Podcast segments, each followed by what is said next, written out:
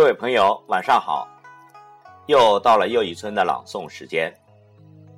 今晚要为您朗诵的是有诗人石指作于一九六八年的诗歌《相信未来》。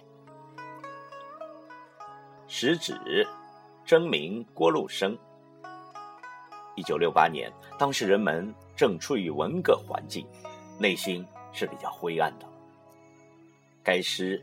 以其深刻的思想、优美的意境、朗朗上口的诗风，让人们懂得了在逆境中应该怎样好好的生活，这样自我鼓励，恪守自己对明天的承诺。该诗曾以手抄本的形式在社会上广为流传，并迅速传颂于一代青年人的口中。请听诗朗诵。相信未来。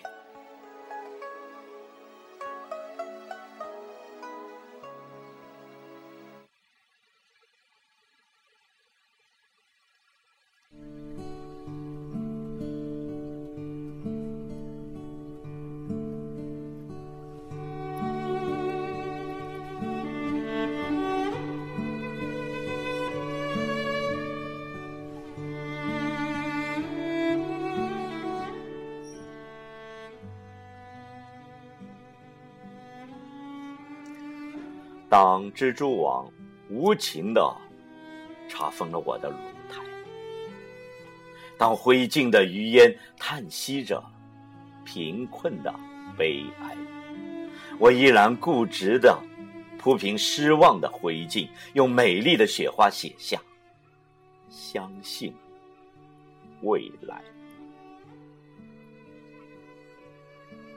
当我的紫葡萄化为深秋的。露水。当我的鲜花依偎在别人的情怀，我依然固执的用凝霜的枯藤，在凄凉的大地上写下“相信未来”。